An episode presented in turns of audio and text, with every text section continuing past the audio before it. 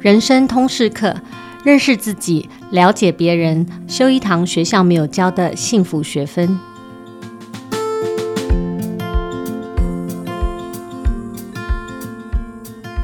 大家好，我是主持人齐瑜，也是亲子天下创办人和执行长。我一开始企划人生通识课这个 podcast 节目的时候，我就有一个想望，我就期待可以介绍很多不同追梦人生的故事，打开我们一般人对这个生涯的想象。那今天终于有第一位哈，这个特别来宾来实现我们这个愿望。我们现场邀请的来宾是号称音乐剧小天王的音乐剧演员江逸瑞，先请逸瑞跟我们打声招呼。呃，其余执行长好，各位听众朋友大家好，我是。义瑞，我没有想到我是第一位。其实易瑞的故事我觉得非常有趣。他出生于一个典型的医生世家，然后他的爸爸是亚东医院的前副院长，那他自己是建中，然后台北医学院毕业。所以如果没有意外的话，本来他注定是要当一个外科医生。嗯啊，但是他却在这个二十年前选择全职进入了一个当时并不常见的工作，叫做音乐剧演员啊。嗯，那我想说，二十年前音乐剧。只是，在台湾不是一个很 popular 的一个行业，甚至，呃，我都很难想象有人自我介绍的时候说专职做这样一个 career。所以，当时你那时候怎么会想到，呃，做出这种外界看来很疯狂的这个决定？哇，这个回头看都会觉得，其实。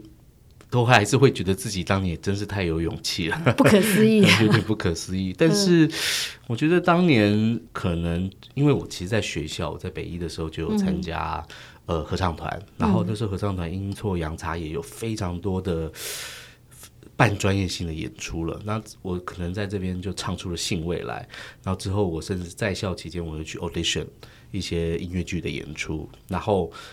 唱着唱着，我就觉得哇，这个才是我真的想做的事情。那当然，我是等学校毕业了，这个考试都考过了之后，我才想说，既然我这个这么想做这件事情，那我学校这边告一段落之后，我是不是可以给自己几年的时间来去闯闯看？一开始是这么想的啦，对。那结果当然就是可想而知，跟家里有非常多的龌龊，这样子。对 对对对，这个就是说，医生世家的这个背景对你来说，应该是你做这个决定很重要的一个那种包袱嘛，或者是压力吧？嗯、对对对对，对，觉得呃，一开始真的想想法就是，我想我想要。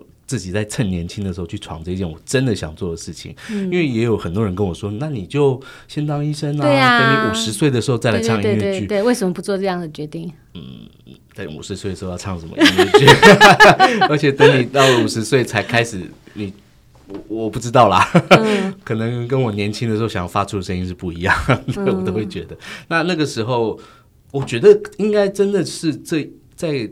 大学时期之后，这个半职业的一性的一些演出，在舞台上的这个演出的这个感觉，让我觉得非常的强烈。就是我想要继续做这个事情。我觉得我现在放弃，我会整个按掉。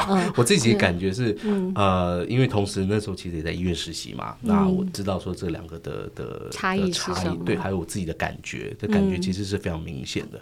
那我那时候第一个想法就是，我要趁年轻的时候。做做看，因为年轻，如果真的给我十年，什么都做不出来，那我也没有什么好说的。那可能也蛮幸运的啦，在我在决定做这个决定之后，呃，差不多四五年之后，我就拿到了一个大型音乐剧的男主角的角色。嗯，我想也因此也给了我一点勇气，继续下去的信心吧，也稍微拿出一点成绩单让。哎，你那时候你那时候决定要做要投入这个职业哈，那你做哪些预备？预备啊，譬如说你去纽约念书吗，或者是怎样？你怎么去追寻这个？其实我我没有那么科班的，因为我我的确是去纽约待了前前前后后，不是连续，大概待了半年的时间。嗯，那那半年我并没有真的去拿一个学位，嗯，而是去。去看我在台湾看不到的这些东西，我看了非常多。嗯、我寄住在朋友的那个地板，嗯、然后那位朋友也是非常对音乐剧是非常有研究。他介绍我去看什么戏，嗯、去音乐剧图书馆看什么样的演出，看什么样的文献。嗯、那我那时候整个就是从早到晚都经营在纽约丰富的音乐剧资源之下，这样子。嗯、那我在那边待了半年之后，我我感觉很强烈，就是我很想做，但是我我我想要是回台湾做。嗯，我觉得要做这件事情，要像纽约这样每一部作品像在台上这样光鲜亮丽的歌颂的事情。但是我发现，我想要歌颂的这件事情，想要演出的这个东西，我希望是我们台湾人自己的故事，是我家乡的故事，嗯、是因为我觉得舞台剧哦，还有现场演出这件事情，它其实是去让某件事发光，然后大家会去感，有点大家现在很流行说什么仪式感什么东西，其实我觉得进剧场就是这么一件事情，然后进去去看。一个故事被说出来，然后当然它是用音乐的方式，嗯、音乐歌舞的方式，但是进到剧场去看到这个被发光的这个世界，我觉得我会觉得是希望是我自己的故事，而且、嗯、呃我我心里很清楚，这个我待在纽约的话，可能不会有什么重要角色找我，这个一个亚洲人在那边，嗯、我这件事我我觉得我也想要，当然是有更好的机会，我觉得很快的下定决心，就是我要做就是要回来做，嗯、那。赶快回来找资源，赶快回来看看谁对我有兴趣。嗯、不过那个时候还好，就是在大学时期就已经认识一些蛮多的这个业界的的人士哦。嗯，那。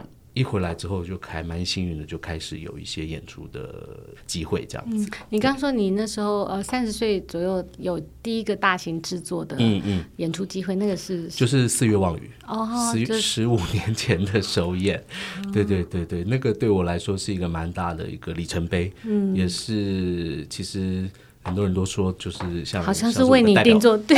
代表作这样，嗯，而且那个故事本身跟你的你自己的故事也有一些。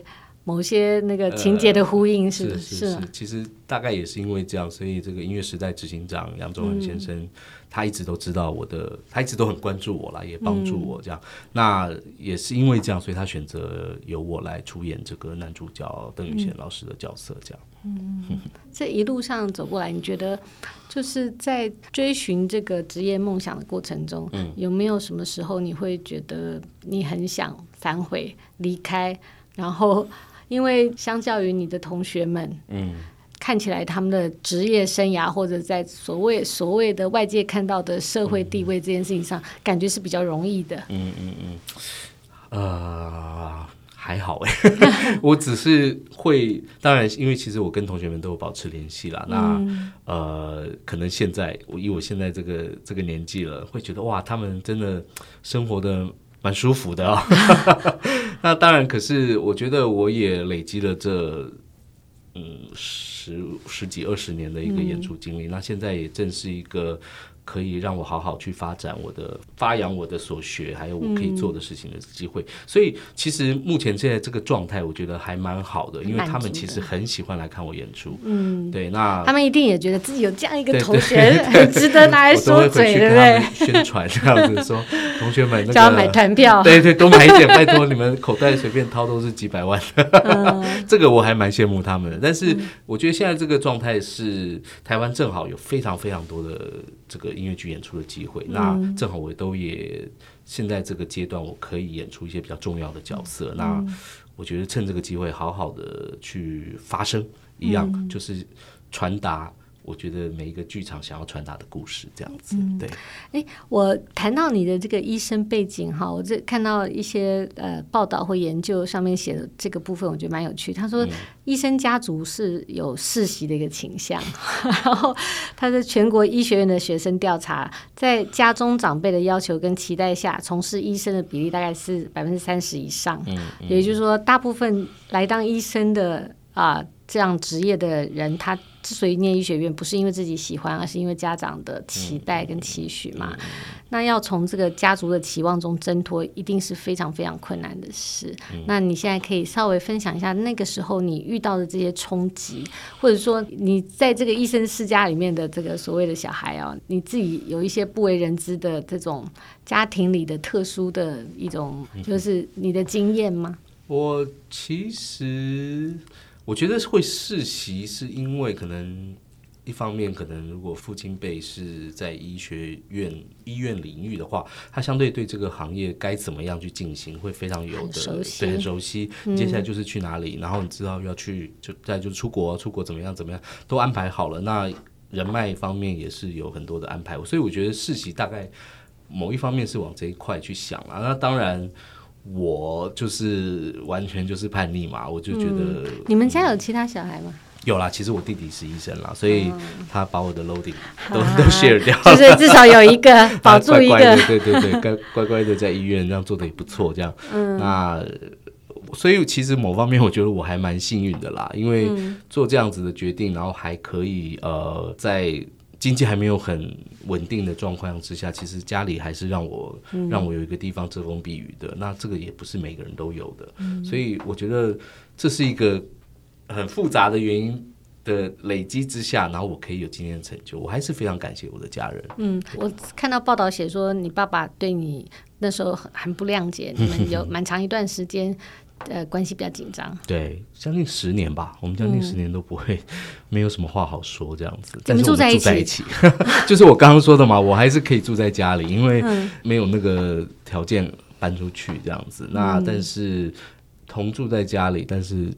见到面就是没有话说这样子，因为爸爸还是随时希望我马上好好工作，对对对，大家都觉得迷途知返，表演不是一个工作，这样所有人都这么认为，这样。所以他也没有去看过你的演出，之后有了啦，就是当然最近最近终于来了，好像是呃 七月。今年的第第一次，对对对，这个也是来看你演《四月望雨》这样，也是《四月望雨》十五年后重新再扮演，然后因为还是由我来演男主角嘛，然后他就。就是愿意来了，这样，所以我也觉得一个很大的石头终于放下来了。嗯，所以是在现场，我看到呃报道写说你是在现场、呃、特别请他起来。对对对，我以为他不会起来，真的、哦，因为对啊，因为毕竟盯了那么久了，以为招招手就了不起了，就是他居然还愿意愿意站起来，然后跟大家三百六十度转了一圈，跟所有人说谢谢这样。那你那时候的心里的感觉是？还呃，就觉得水到渠成呢。我倒没有什么，嗯、哎呀，杀狗血好感动啊，下跪还是什么，我倒不觉得。因为其实我一直都在做邀请他这个动作。嗯、那当然，这部戏这是他第一次吗？这十几年来第一次，哇，真是很不容易。到现场，到现场，我相信我们家人都偷偷在他面前会放一些我的影片啦。这个、嗯、我自己其实也会，因为其实我觉得赖发明了之后是一个很好的一个媒介。就是虽然我跟爸爸。很有点难沟通还是什么之类，他一直其实到现在还是希望我回医院了哈。那但是我会在 LINE 里面去传达一些我的不错的演出的一些一些评论啊、报道啊、报道影片啊。我之前在中国，因为我二零一九年在中国大陆，我去演了《放牛班春天》的男主角，那那个也是台湾人第一次。在那边当第一主教，嗯，那这个这样子的一个一个等于有一点点荣耀，我也是直接在赖、嗯、每次都传给他说，哎、欸、爸，你看我今天我在上海大剧院当男主角，哎，你看你儿子不错吧？嗯，我觉得赖很容易，就比较不会让你那么直接，你可以传个讯息，然后你可以看到他已读啊就好了，嗯，你知道，就是我觉得。慢慢的，这个这道墙就这样慢慢的化掉了吧。嗯、他也看到了，我的确拿出了一些不错的成绩，也知道我是认真在做这件事情。嗯，那他真的到剧院看了以后，嗯、他有没有？你们后来有没有一些互动，或者是？互动啊，有啊。我因为因为他没有办法上台嘛，那个时候还有疫情，嗯、所以我下台就赶快冲下去找他这样子。嗯、那我们还我还故意。抱着他合照了一张，这样子，平常根本就不可能，好不好？嗯、怎么爸爸怎么可能会让我这样抱？哎、但是我觉得演出完的那个、嗯、那个气氛、气氛跟情绪都还在，嗯、他是很开心的啦，我看得出来他。嗯、呃，毕竟《四月望雨》是一个蛮，我觉得蛮成功的一个戏，那观众也他演很久了哈，《四月望雨》对，十五年不容易，然后人家还有人说。江映瑞，你以为自己是汤姆克鲁斯吗？十五年还在演男主角，而且同一部戏，我都不知道怎么回人家。我觉得呃缘分啦，那也很、嗯、都很感激各方面的这些缘分，对。所以，嗯，除了你爸爸以外，你们家，譬如说你妈妈，或者是、嗯、我妈妈过世了，哦，你妈妈过世了，对对对对，之前因为生病，嗯、对对对，所以主要就是跟爸爸，呃，有有比较需要沟通这段事情，对对对。嗯、所以这个历程，你现在想起来，就是说，嗯、如果重来一次哈，嗯，你会有。做哪些不同的选择，然后或者是说，你觉得有哪些你的经验，你蛮值得可以分享给？现在其实很多年轻人也想追梦，或者说他有他想要嗯走一条嗯，跟家人期待不同的道路。嗯，那你觉得在你的经验里面有哪一些你想要分享的？我觉得呃，有一件事情很重要。我觉得我不敢说每个人，我去鼓励每个人都要像我一样，就是你有一个好的方向，嗯，但是你必须要还是要跟家里。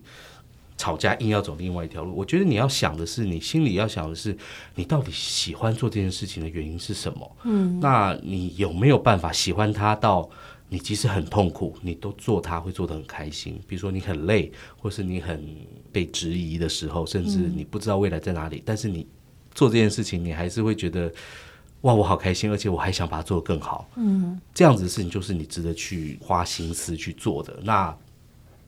因为我那个时候我还记得我，我我内心有一个声音哦，就是我就感觉不出来我在医院的这几个环境，我会有同样的热情。嗯。那如果我没有同样的热情的话，我会是一个好医生吗？我那时候我我一直质疑这件事情。那如果没办法做得很好的话，那我是不是应该先把我的这个这股力量拿去做？试试看，我真的想做的事情。嗯、那当然啦，外界看起来很傻啦，因为什么都没有嘛。嗯、那个时候也没有什么四月望雨，什么都没有的时候会敢这样做。我觉得我的。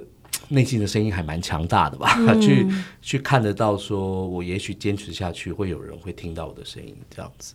那你那时候怎么去度过那个外界的眼光？就是因为你参加同学会，应该是第一个压力嘛。嗯、不参加，那个时候不参加，或者说很多很多别人会会探问说：“哎，你你在干嘛？对，在干嘛？”然后，所以就。就想办法度过，就是那个时候，其实我也是有一段时间没有跟同学们联系，嗯，因为可能还没有做出个成绩来，总觉得大家不知道我在干嘛这样子，对。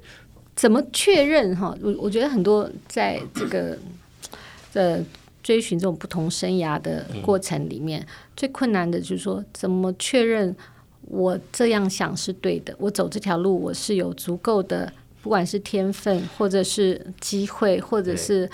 我我所想的是，是真的有这样的一个机会或可能性吗？还是说，因为我我想走这条道路，某种程度也跟有跟天分跟努力都有关系，然后那那会不会会迟疑说啊，其实我不适合，或者在某些低潮的时候会觉得是不是我太太白日梦，或者是太太浪漫了，或怎么怎么去克服这样，或怎么去确认那个感觉，引领你往前走的那感觉是对的。我觉得啦，我觉得这还是你做的事情有没有得到一定的回报，嗯，然后你有没有还是真的只是自己在做想开心了而已。嗯，那我至少我觉得，在我做这样的决定，你说可能我我没有不敢去参加同学会，但是我的确感觉到我的声音是被需要的。嗯，我从儿童剧的男主角开始接，我回国之后先从小角色，但是下一步就马上来。再下一步又跟着来，我觉得这这也是某一方面一种肯定，是不是？这因为因为你把它当一个 career 嘛，嗯、那这种的 feedback 是非常重要的。嗯、你如果做了五年什么都没有，嗯、那是不是真的要考虑一下你这件事情的实践性的的的可能？对我来讲，一步一步的作品一直出来，一直的肯定，嗯、我觉得这是一个蛮大的一个重要的里程碑啦。我觉得对我来说，嗯、那我也要特别讲，就是那个时候，其实我刚回国的时候。我还办了一个独唱会，嗯，那也是因为那次独唱会，我得到了《天下》杂志的一个专访。嗯，那时候我真的还什么都不是，我我我还没有接到什么大型的音乐会的一个呃音乐剧的一些角色，但是那时候《天下》杂志就帮我做了一个专访，嗯，然后好大一张照片，我觉得 这个对我来讲也是一种肯定，哎，对。对啊，会觉得哎，有人听到我心声了。哎，我有得到共鸣了，有人知道我在想什么。我觉得这一些这一些东西都是对我的一个一个内心的惶恐的一个一个肯定吧。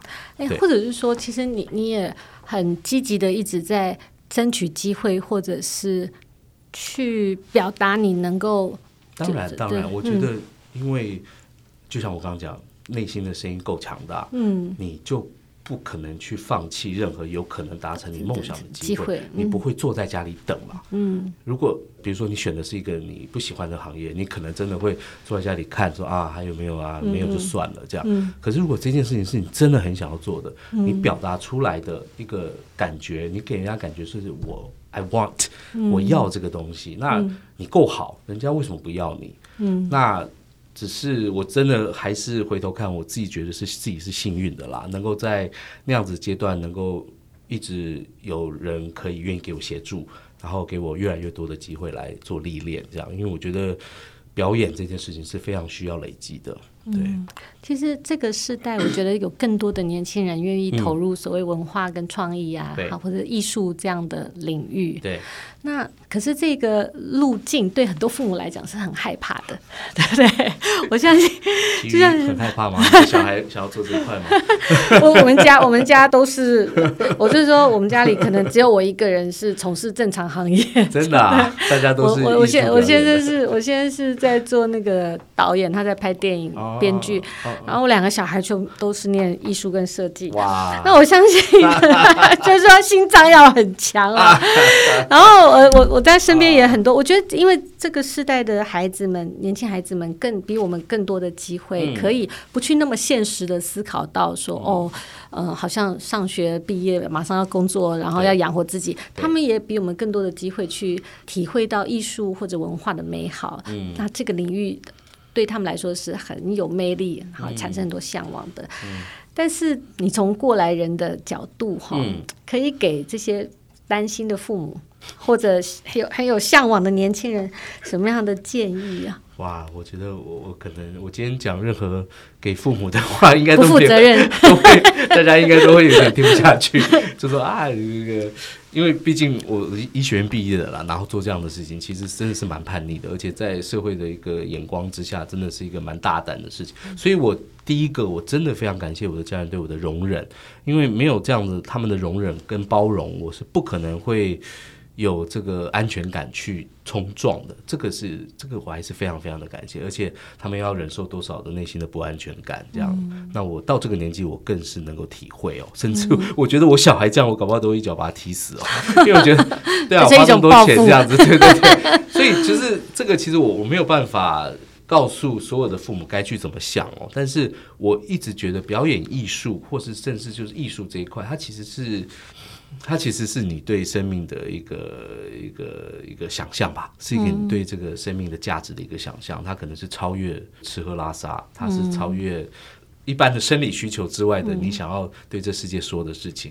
我们在台上，我自己常觉得，我就是要把自己什么好什么都不保留的丢出去，然后期望观众能够接收到我要表达的讯息。我觉得这个就是艺术文化啊，存在于我们这个社会的那。台湾越来越，我们说越来越进步，越来越呃是一个开发的国家。那这个环境，我们怎么可能没有？如果我们没有更多人愿意投入这个呃生活艺术的话，那我们怎么能够会越来越的真？因为我们这社会怎么能越来越成熟？进化？要是大家都是只是吃喝拉撒睡，嗯、这个这群人的生命真的就只有这样子吗？我相信绝对不是这样子。所以有越来越多的大家都看到电影。啊、呃，舞台剧什么什么样的、嗯、都在去歌颂我们这个生命的美好。我觉得这个东西是呃很值得的。只要你有办法去让你的生命往这个方向，我觉得到最后都会是值得的。我觉得艺术的美好常常就在它的那个不安全感。嗯，如果你太安全了，那呃那就会是安安全全的一个表演。嗯，那很多很美好的艺术其实常常。就是把自己抛出去，嗯、那我不敢用这样的去鼓励所有的家长、所有的小孩子，你都去做你最不敢做的事情，倒也不是这样。你必须要去想清楚，你做这件事情你的动力来源、你的内心的声音，嗯、还有你你对你周遭你爱的人跟爱你的人，你要怎么去面对？我觉得这个都是你要去去挣扎跟完整的，那样这件事情才会有意义。嗯，对，你在这嗯这二十年的这个职业生涯里面，你自己觉得最有成就感，或者是最让你觉得嗯光荣，对那一刻或者那那那个 那个 moment 是什么？很多很蛮多的啊，我觉得我在中国大陆嘛演这个《放牛班的春天》，那我代表台湾人，因为我想全部都是中国大陆的演员，只有我一个人是，而且是台湾，而且要演第一主角，这样其实我压力也蛮大的，但是。我还记得在呃上海大剧院，在北京保利剧院都在演出，但是我印象很深刻，是我快回台湾之前，的最后一场演出是在北京。那演完的时候，因为我们会大家大合唱的气氛非常非常的非常的好，那我就跟大家说，非常谢谢所有的观众，那个你们的爱我都收到了，我会把你们把这份感动带回台湾，因为我觉得。当然，两岸有太多的政治的东西，这个我也不方便评论了。嗯、但是在剧场中的这个共享的同时共享的这份美好哦，嗯、其实有的时候是不是真的可以超越种族，超越任何、嗯、跨越很多仇恨跟冲突啊？对，因为其实就是这份美好嘛，我们都是人。嗯，对，进了呃，有些导演常我觉得讲的非常好。我们进了剧场之后，大家你也。甚至是不分男女的，嗯、我们就是一个人，我们就是这一个生物。嗯、那我们要去怎么样去展现我们的美跟我们的好？当然中间有一些痛苦，有一些挣扎。那这个是剧场很纯粹的东西。那、嗯、当然，我唱的是音乐剧，我除了剧场，我又透过唱歌这件事情来去让剧场里面的共识、共感这件事情更加的成立。对、嗯，那在这个职业生涯里面，嗯、最让你感觉到受挫或低潮的是什么样的事情？没有演出啊，嗯、没有演出的时期，你都会当然会很惶恐，这样就是没有、嗯、没有不知道下一步在哪里。那时候怎么办？怎么办？嗯，我就飞到中国大陆去 audition 啊，没有，这没有什么怎么办？就不会坐在你不会坐在家里坐在家里等，嗯、坐在家里，当然你坐了一段时间。那就看自己要不要放弃啊，就是这样。但是我觉得我不想放弃啊，嗯、那我就我还记得我那时候去，那反而就给你找出机会来吼。嗯，对我我觉得我那时候其实去 audition 他们的别的出戏的，还是而且是小配角，嗯、因为我觉得哎这个配角很有趣，是个精神科医师。嗯，我觉得哎我去可能会有一点意思，这样。嗯、那时候在台湾就是演出比较渐渐少了，嗯，然后我就不管。这个我觉得飞机票买了，我就去试试看。嗯，然后我没有想到那部戏我没上，但是他们要我演另外一部戏的男主角。嗯，所以这个就是你要把自己，我觉得当然我我觉得不敢说自己不是幸运的啦。我觉得一方面可能真的我对我自己的歌声也可能有一点自信，嗯，那他们也是，这是他们要的。那但是前提就是我有去做这个动作。你不可能坐在家里等嘛？嗯、那我觉得，如果真的想要从事艺术或是这方面的一些年轻人，你也要知道，说机会是自己找出来的，你要让自己被听到、被看到。我觉得就是要让自己作品出去被看到，一直采取行动。Yes, 去争取任何可能的机会。Yes, 对对对对。要不要推荐那个易瑞推荐一下？说，哎，对音乐剧有兴趣的朋友，或者想要了解啊，这个看一看音乐剧的朋友，嗯、你最近有没有什么作品？呃，可能之后在十二月的时候还有这个四月望雨在桃园。哦、那明年的话，四月望雨应该也会再加演。嗯。希望大家如果有机会的话，来听听看我们台湾人自己的故事，然后看看易瑞。怎么样？我用我二十年的人生来诠释这些这些不容易的角色吧。我觉得上台的角色都不容易。那但是有时候艺术就是这么美好，这个不容易让观众看到，嗯、让观众体会到了。那人生也许就值得了，嗯，对，真的很棒。那非常欢迎各位，如果对一月的音乐剧，特别是《四月望雨》，我自己都很想再看一次。那欢迎大家在等十二月的时候，在桃园，或者是明年呃关注易瑞的演出讯息。对，欢迎关注我的脸书哦，我就是叫江易瑞。